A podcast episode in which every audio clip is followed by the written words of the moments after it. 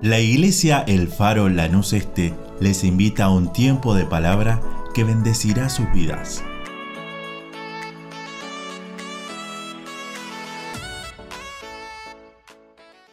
Sabe que ayer una hermana compartía con nosotros, una de las más ancianas que tenemos en la iglesia, y decía y nos daba ese consejo, mientras las fuerzas le dan, sirvan a Dios. Sirvan a Dios mientras las fuerzas le dan. Mientras pueden venir a la casa de Dios, no falte. Porque va a llegar un tiempo, como me está pasando a mí, que me cuesta, que me cuesta llegar. Porque mi salud, mi fuerza decayeron. Pero qué lindo ese consejo poder tomarlo. Y este tiempo que podemos reunirnos, que podemos venir y alabar al Señor, que podemos venir a buscar de su rostro, no sabemos cuánto va a durar ese tiempo. Hemos pasado, ¿no? Esa, esta pandemia. Quizás la hemos sufrido, algunos de, de alguna manera más, más fuerte, otra menos. Algunos lo padecieron. ¿Cuántas personas no se fueron? Y qué lindo poder ser buen administrador del tiempo. Y estamos en este tiempo, ¿no? Que quizás a veces no nos alcanza el tiempo y tenemos tantas dificultades y corremos de aquí para allá. Y cuántas tormentas se, se avecinan en nuestras vidas también. Ya puede ser enfermedad, problemas, dificultades. Y en esta noche quisiera compartir con ustedes, y el, el título de esta, de esta palabra es ¿quién es? ¿Quién puede levantar las tormentas en nuestra ¿Quién puede levantar las tormentas en nuestras vidas? Y estamos en este tiempo mirando cuántas tormentas hay en el mundo, la pandemia fue algo muy tremendo. Y a veces nuestra vida personal, estábamos orando por nuestro pastor Dani en estos días y, y wow, de un día para otro se despertó algo terrible que no lo esperábamos, que no contábamos con eso. Y esas tormentas vienen en nuestras vidas. Y a veces decimos, ay, no veo la hora que termine el día, ¿no? Porque el día fue terrible. No veo la hora que termine el año, para que ya el año que viene empezar a ver si empieza con una nueva energía, dicen los algunos, ¿no? Porque quizás este año fue terrible. Y sabe que hay tres razones que encontramos en la Biblia, quienes pueden levantar las tormentas en nuestras vidas. Y yo le invito a que usted abra su Biblia en el, en el libro de San Mateo. Acá hay una de las tormentas. Después vamos a compartir tres, tres razones. Y acá en el capítulo 14, versículo 22, les invito a que ustedes puedan compartir, buscar en la Biblia. ¿Sabe que la Biblia es la palabra de Dios? Toda palabra de Dios, toda. Toda la Biblia es la palabra de Dios. Y hay que leerla. Es para leerla, ¿sí? Así que si usted tiene una Biblia, tráigala. Y abra en este momento y comparta conmigo esta lectura. Que dice así, enseguida Jesús hizo a sus discípulos entrar en la barca e ir delante de él a la otra ribera entre tanto que él despedía a la multitud, despedida la multitud subió al monte a orar aparte. Y cuando llegó la noche estaba allí solo. Y ya la barca estaba en medio del mar, azotada por las olas, porque el viento era contrario. Mas a la cuarta vigilia de la noche Jesús vino a ellos, andando sobre el mar. Y los discípulos viéndolo, viéndole andar sobre el mar, se turbaron, diciendo, un fantasma. ¡Wow! Y dieron voces de miedo. Pero enseguida Jesús les habló diciendo, tened ánimo, yo soy, no temáis. Entonces le respondió Pedro y le dijo, Señor, si eres tú, manda que yo vaya a ti sobre las aguas. Y él le dijo, ven. Y descendiendo Pedro de la barca andando sobre las aguas para ir a Jesús, pero al ver el fuerte viento tuvo miedo y comenzando a hundirse dio voces diciendo, Señor, sálvame. Al momento Jesús extendiendo la mano hacia de él y le dijo, hombre de poca fe, ¿por qué dudaste? Y cuando ellos subieron en la barca, se calmó el viento. Entonces los que estaban en la barca vinieron y le adoraron diciendo, verdaderamente eres hijo de Dios. Una de las situaciones, ¿no? Que está, que, que pasó Jesús con sus discípulos. Y sabe que estábamos hablando que hay tres razones, ¿sí? Que pueden levantarse las tormentas en nuestras vidas. Uno es Dios, otra el diablo y otra la naturaleza. Y vamos a ver, según la palabra de Dios. Y le invito a que abran el libro de Jonás. Y cuando hablamos de Jonás, los que íbamos a la escuela bíblica nos encantaba la historia de Jonás, ¿no? La historia tan linda de Jonás, pero para Jonás no fue nada linda. Y es una historia muy, muy atrapante y el libro tiene cuatro capítulos solamente. Después usted lo puede leer en su casa. ¿Quién no lo conoce a Jonás? Dice que Jonás, capítulo 1, versículo 1, dice, vino palabra de Jehová Jonás, hijo de Amitai, diciendo, levántate y ve a Nínive, aquella gran ciudad, y pregona contra ella porque ha subido la maldad delante de mí. ¿Qué hizo Jonás? Y Jonás se levantó para huir de la presencia de Jehová a Tarsi, descendió a Jope y halló una nave que partía, y pagando su pasaje, entró en ella para irse con ellos a Tarsi, lejos de la presencia de Dios. Y podemos decir que quizás Jonás era un cobarde, ¿no? Huyó. Pero hay sus razones por qué él huía. Si estudiamos, vemos un poquito la historia de ese tiempo de, de Asiria, ¿no? Nínive era la capital. Y sabe que Asiria, en ese tiempo, en los tiempos de Jonás, era un pueblo que crecía en poder y militarmente. Y sabe que le empezaron a temer todas las ciudades de la vuelta, de alrededor. Y la maldad de los hombres de Nínive dice que era tremenda, cuenta la historia. Las cosas aberrantes que ellos hacían. No tenían piedad a nada, ni a niños, ni a mujeres, ni a jóvenes, a nadie hacían cosas terribles. Y cómo eran poderosos militarmente y en potencia de ese tiempo. Empezaron a acechar a todas las naciones y también acechaban a los hebreos, a los palestinos, ahí llegaban a Palestina y hacían cosas terribles, cortaban los brazos, ¿no? Arrancaban las lenguas, sacaban los ojos, cosas terribles, los ponían en estaca.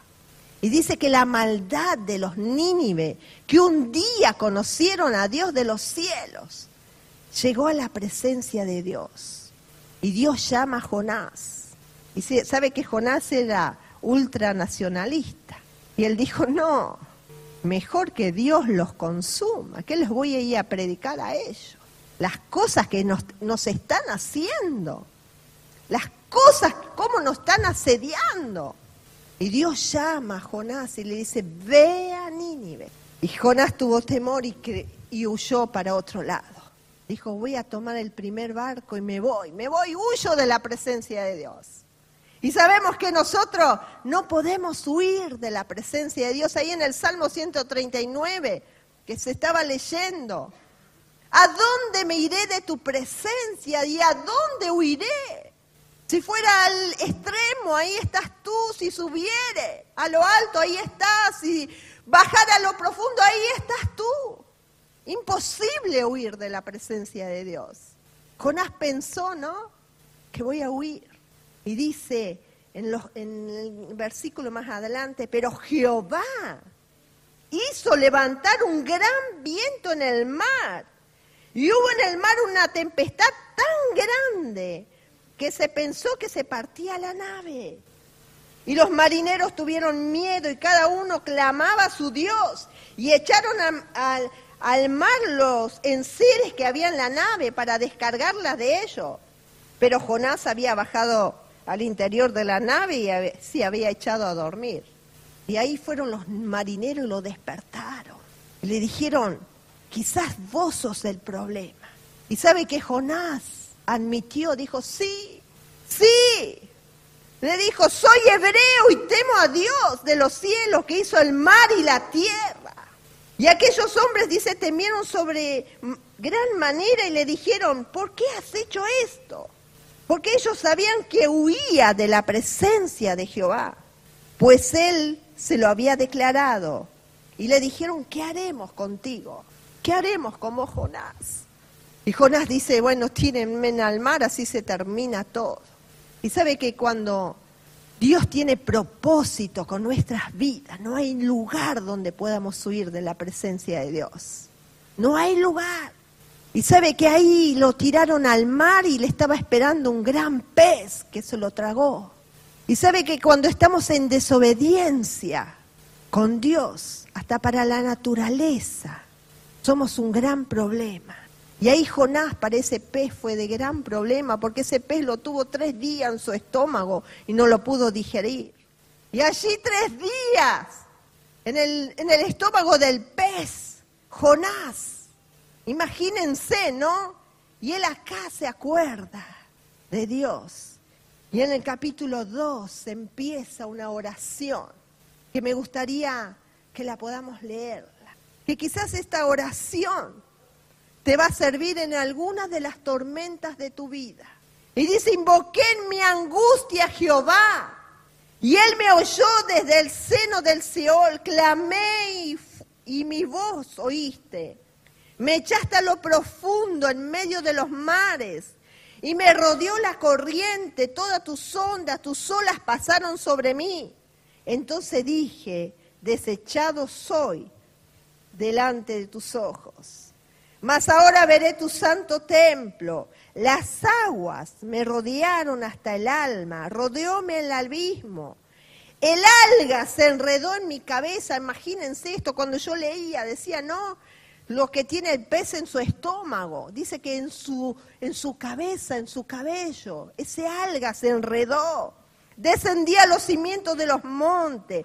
La tierra echó sus cerrojos sobre mí para siempre mas tú sacaste mi vida de la sepultura, oh Jehová Dios mío.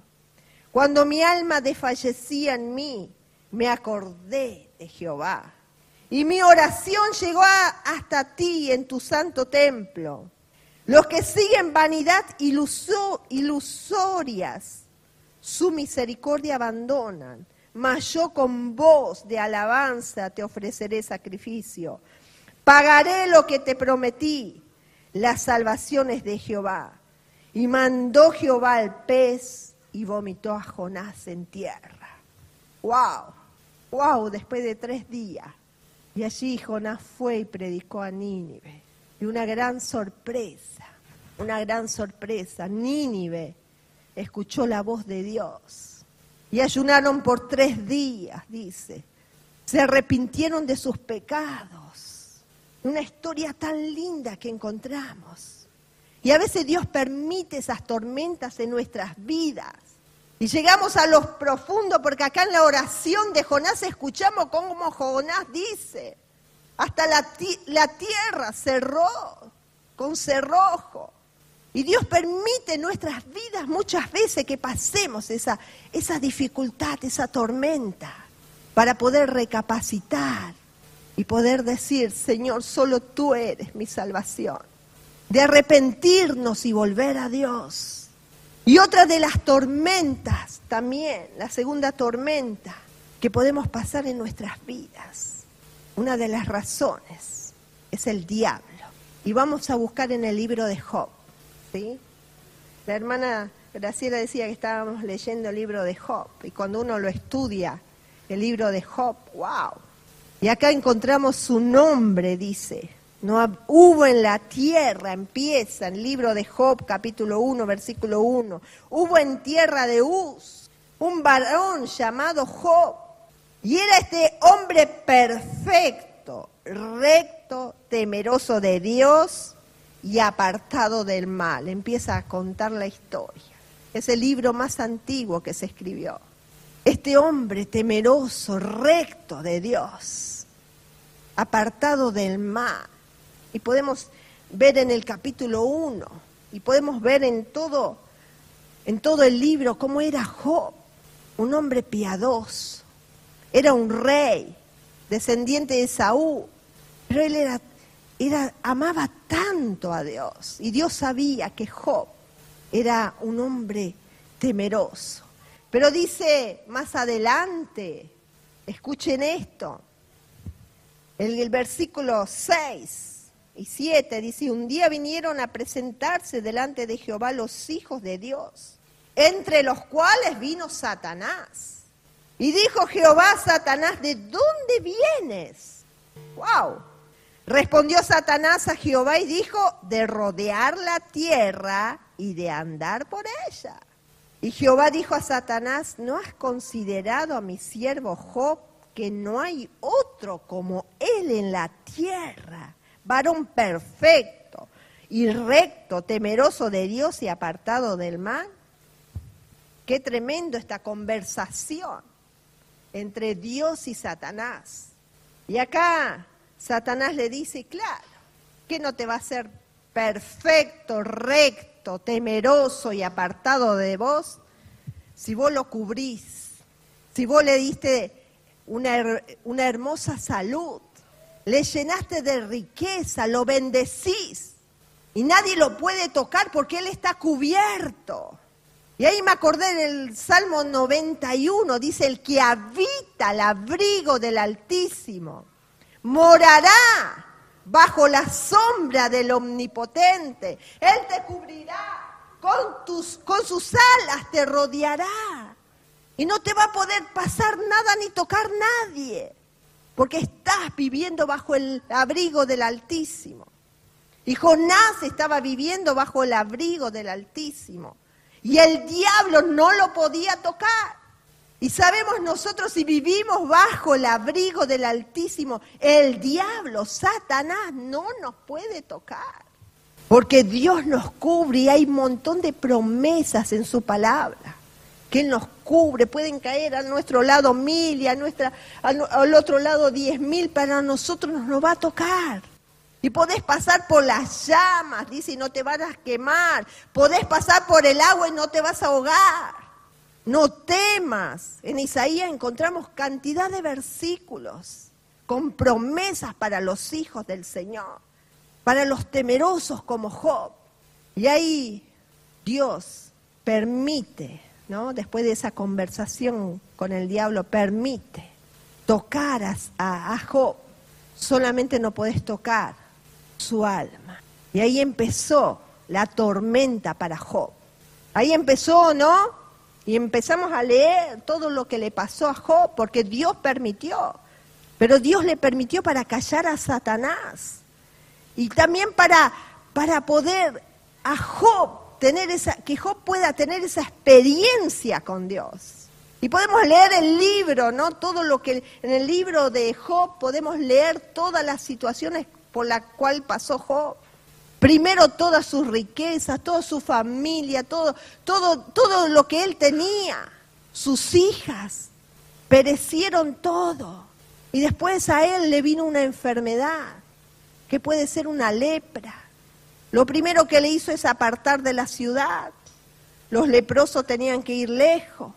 Dice que su carne se caía y él se tiraba ceniza y con un tiesto se rascaba día y noche. Lo que estaba padeciendo Job. Terrible, porque Dios permitió. Y ahí pasaron sus amigos y cada, cada uno dio su versión. También vino su mujer y le dijo, maldice a tu Dios y muérete. Y él le contesta, mire cómo era el corazón de Job. Y él le contesta, solamente las cosas buenas vamos a recibir de Dios, no las malas. yo también las malas las recibo. Si Dios permitió algo por algo, Él, y sé que Él me va a sustentar. Y él le creía tanto a Dios y sabía que Dios no lo iba a dejar, por más que su carne ya se caía, que perdió todo y estaba solo, nadie, solo, solo. Imagínense la situación de Job, solo, a 200 metros, 300 metros de la ciudad. Sin embargo, él le creyó tanto a Dios y sabía que Dios no lo iba a dejar no lo iba a abandonar. Y podemos leer en unos versículos más adelante que dice, antes de oída te conocía, hoy puedo ver tu gloria, Dios mío. Hoy puedo ver tu gloria, que tú eres un Dios soberano, que eres un Dios todopoderoso. Después de argumentar tantas cosas y de hacerles tantas preguntas a Dios y de Dios contestarle, porque ahí en el libro podemos encontrar todos estos escritos. Él alaba a Dios y sabe que Dios no le iba a dejar. Y ahí podemos ver en los últimos versículos, si me acompaña, en el capítulo 42. Capítulo 42, versículo 1 dice, respondió Job a Jehová y le dijo, yo conozco que tú lo puedes, que no hay pensamiento que se esconda de ti. Escuche bien esto. Dios conoce todos tus pensamientos y mis pensamientos. El diablo no. Dice, yo conozco que tú lo puedes, Dios. Y que no hay pensamiento que se esconda de ti. ¿Quién es el que oscurece el consejo sin entendimiento? Por tanto yo hablaba lo que no entendía, decía Job. Cosas demasiado maravillosas para mí que yo no comprendía. Oye, te ruego y hablaré, y te preguntaré y tú me enseñarás. De oídas te había oído, mas ahora mis ojos te ven. Por tanto me aborrezco y me arrepiento en polvo y ceniza. Y aconteció que después que habló Jehová estas palabras a Job, Jehová dijo a a Elifaz manita, mi ira se encendió contra ti y tus dos compañeros, porque no habéis hablado de mí lo recto, como mi siervo Job. Y el 10 dice, y quitó Jehová la aflicción de Job, cuando él hubo orado por sus amigos, y aumentó el doble de todas las cosas que había sido Job, el doble. Y dice que, las hijas de Job eran las más hermosas y las más preciosas de toda la tierra de ese tiempo. ¡Wow! Dios le dio todo en doble porción y lo bendijo, porque él había sido fiel a Dios. Y qué lindo serle fiel a Dios en aún las tormentas más difíciles de nuestras vidas. Porque ahí el Señor nos enseña, ahí podemos, podemos conocerlo a Dios como decía Job, antes de oída, de oída te conocía. Más ahora mis ojos te ven. Ahora sí puedo decirte te conozco, Dios mío. Esas experiencias, esas tormentas que nos tocan vivir en la vida. Y la tercer tormenta es la naturaleza. Y acá podemos, en los versículos que leímos al principio, ¿no? En Mateo volvemos a esos versículos. La naturaleza otra de las razones de las tormentas en nuestras vidas. Mateos 14, 22. Ya que vemos esta situación, Jesús en la tierra, con sus discípulos. Y no fue la única tormenta que fue por la naturaleza. Encontramos algunas también en el mar de Galilea, cuando Jesús paró la tormenta. Y acá había otra situación. Jesús se fue a orar y sus discípulos entraron a la barca. Y ahí se desató un gran viento, que ellos luchaban contra ese viento para que la barca. Y ahí Jesús llegó en el momento justo. En el momento justo ellos luchando para que la barca no se hunda a causa de ese viento, de esa tormenta que se había levantado. Ahí apareció Jesús. ¿Qué dijeron los discípulos? Un fantasma. Uy, no lo reconocieron. Y Jesús dijo, yo soy. Y Pedro, ¿no? ¿Cuántas veces nos, nos parecemos a Pedro? Pedro dijo, wow, Señor, andas caminando en el agua. Yo quiero también caminar en el agua. Quiero ser como vos sos, Señor. Quiero tener tu naturaleza, quiero ser un imitador tuyo. Y Jesús le dijo, ven, Pedro. Y ahí Pedro dice que empezó, se bajó de la barca y empezó a caminar. Pero el viento seguía. Y eran tan fuertes las olas que hacían tanto ruido que Pedro dejó de mirar a Jesús y empezó a mirar los problemas y las dificultades que podía tener.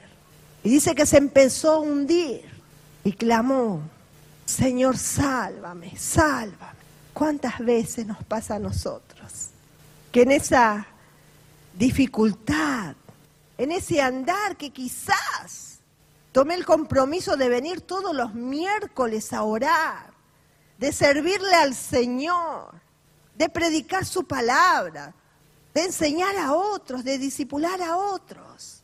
Y parece que va todo bien y empiezan los ruidos, empiezan las tormentas, las dificultades, el run run y empezamos a hundirnos. ¿Y cuántos se han hundido? Y hoy orábamos por los hijos pródigos. ¿Cuántos se han quedado por escuchar eso? El ruido de las olas, del viento. Pero el Señor en esta noche te está diciendo, como le dijo a Pedro, ten ánimo, yo soy, no temáis. Le dijo a los discípulos, ten ánimo, yo soy, no temáis. Y el Señor en esta noche te está diciendo a vos también, ten ánimo, ten ánimo en las tormentas que estás pasando, que a veces no tenemos explicación como Job, le hacía tantas preguntas a Dios. Y el Señor te está diciendo, ten ánimo, no temas, porque yo estoy con vos. No te va a pasar nada. Pedro le, decía, Señor, aumentame la fe, aumentame la fe. Tengo poca fe, aumentame la fe. Pedile al Señor que te aumente la fe. Pedíselo. Él te va a escuchar. Y ahí dice que los, los discípulos besaron, ¿no? con gran temor, a temer por ese viento. Pedro empezó a hundirse y el Señor le extendió la mano a Pedro. Ahí ya se estaba hundiendo. Y el Señor en esta noche te extiende su mano. El Señor te extiende su mano y te dice, ten ánimo, ten ánimo, ten ánimo, ten ánimo que yo estoy contigo, no te dejaré ni te desampararé. No temas, yo soy tu Dios. Yo soy tu Dios que, como estuvimos leyendo, yo puse mis ojos ahí en el embrión. Antes de nacer, yo ya puse mis ojos sobre ti. No eres cualquier cosa, el Señor. No estás de casualidad acá es porque Dios puso sus ojos ahí en la panza de tu mamá. No eres una casualidad, no estás por casualidad acá, porque viniste a acompañar a alguien, o porque alguien te invitó y te dijo, vení a la iglesia. Es porque Dios tiene un propósito con tu vida. Primero Él te quiere salvar. Él quiere librarte del mal, del infierno. Él pagó un precio por tu vida. Y Él te extiende su mano y le dice, te dice, ven, ven, ven hijo, ten ánimo, ten ánimo, no desfallezca, ten ánimo. Ahí en la tormenta de la enfermedad, en la tormenta que tengas, ten ánimo. Acá está mi mano. Agarrala, agarrala, agarrala, que está mi mano. Tomala. Porque yo tengo un propósito de bien para ti. Tengo un propósito de gloria para ti. Tengo un propósito divino para tu vida. Y el Señor en esta noche te está hablando y te está diciendo, no temas, no temas, no temas hijo, no temas hija, no temas. Yo te escogí, mío eres tú. Ponete de pie. Oh Dios de los cielos, aleluya, que tu Espíritu Santo, mientras cantamos, que el Espíritu Santo en este momento pueda tocar tu vida, tu corazón. Aleluya. Aleluya. Que puedas reconocer ahí en medio de tu tormenta como Jonás. En el estómago del pez, ahí. Él clamó, dice, invoqué a Dios y Él oyó mi clamor que en esta noche puedas invocar a aquel que dio su vida en la cruz del Calvario por ti. Pagó un precio. Te quiere salvar. Te quiere libertar. Te quiere sanar. Créele al Señor. Ahí tiene su mano extendida. Ahí tiene su mano extendida. Agarrala, tomala, tomala. El Señor está. El Señor está en esta noche. Y el Señor te está hablando y te está diciendo, toma coraje. Reconoce así como Job reconoció, dice que se humilló y reconoció que no es nada y que Dios es soberano sobre todas las cosas soberano sobre todas las cosas. Que Él tiene control de toda la situación. Y cuando Él tiene un propósito con tu vida, nada ni nadie va a detener eso. Si estás necesitando de esa mano del Señor, tomar. Aleluya. Qué lindo es saber de que Dios está en medio de las tormentas. Aún en, los, en las situaciones más complejas, Dios sigue con su brazo extendido. Y no hay tormenta que pueda separarnos del amor de nuestro Dios. Aleluya. ¿Sabe que, mire, hoy cuando entraba me encuentro con un joven el domingo había contado yo del testimonio de que había pedido trabajo y el Señor le había abierto puertas de trabajo. Y le dije, qué bueno que estás trabajando. Y me dice, no, ya no trabajo más. Oh, dije, ¿para qué dije eso? Me dice, ¿sabes qué? Miraron mis estados de WhatsApp, se habrán dado cuenta que soy cristiano. Y ya no trabajo más. Y ahí es donde la fe se te cae, ¿no? Decís, no, te puedo creer, ¿para qué pregunté? Pero me dice, mañana empiezo de vuelta en un lugar más cerca, porque Dios es así. Dios sigue haciendo milagros y yo lo creo. Dios a veces cierra una puerta para abrir otra y a veces nosotros protestamos por esa que se cierra, ¿no? Pero cuando le extiende la mano, no hay diablo, no hay naturaleza que pueda con la voluntad de nuestro Padre.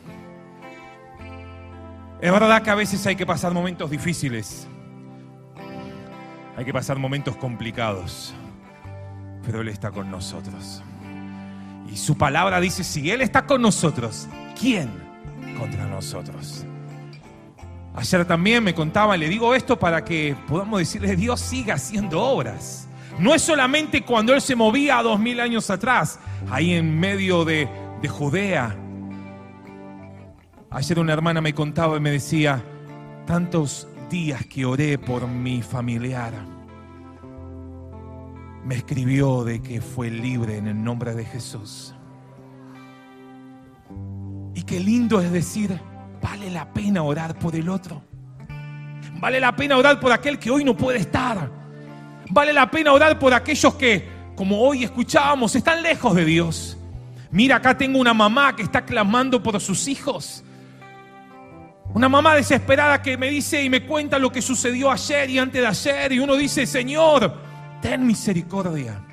Y quizás acá hay otra mamá, otro papá que dice, yo quiero dar también para que mis hijos puedan conocer a Dios, para que puedan sentir el gozo y la alegría en medio de los tiempos que vivimos.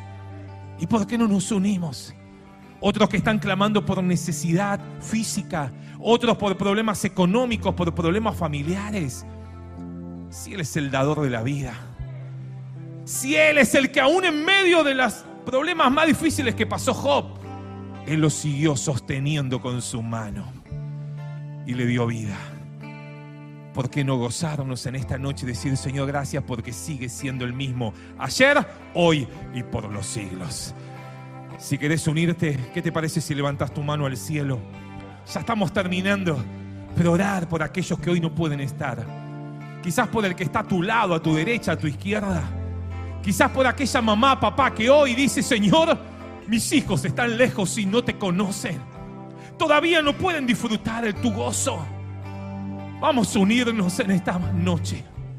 Quizás usted está aquí adelante, atrás, al medio, al costado, a un lado, al otro. Levantemos nuestra mano al cielo y digamos, Señor, me voy a unir con el que está adelante, con el que está atrás, con el que está a un lado, al otro.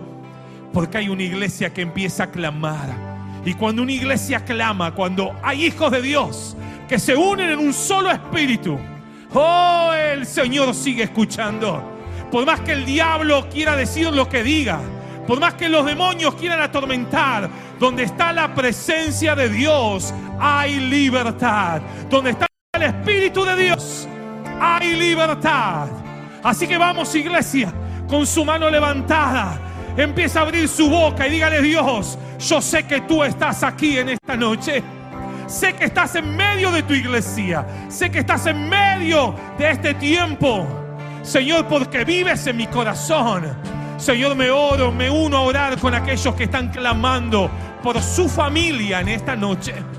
Señor, me uno a orar por aquella mamá, por aquel papá que está clamando por sus hijos, Señor, que están atados en los vicios o quizás están lejos de ti. Por aquellas parejas que están orando por su cónyuge, por aquellos hijos que están orando por padres, por abuelos, por tíos para que familias sean consagradas a ti, para que familias, Señor, puedan disfrutar el gozo del Señor en medio de cada hogar, en medio de cada casa, la felicidad, ese gozo del Señor, esa presencia de Dios pueda llenar cada vacío, cada lugar, Señor. Me uno a orar con aquellos jóvenes que están orando por su familia me uno a orar por aquellos matrimonios que están orando por sus hijos. Algunos están lejos, otros están en la casa. Pero Señor, estamos clamando en este mes de octubre, Señor, en el mes de la familia, para que las familias puedan estar unidas en ti, Señor. Para que disipes todo lo que el enemigo está armando en las tinieblas. Y que familias podamos ser consagradas a ti, Señor. Papá, mamá, consagrado íntegro, Señor. Jóvenes hijos dedicados para tu servicio, Señor. Gracias porque eres un Dios inigualable. Porque sigues abriendo puertas de trabajo en medio de este tiempo, en medio de las situaciones que las noticias son malas.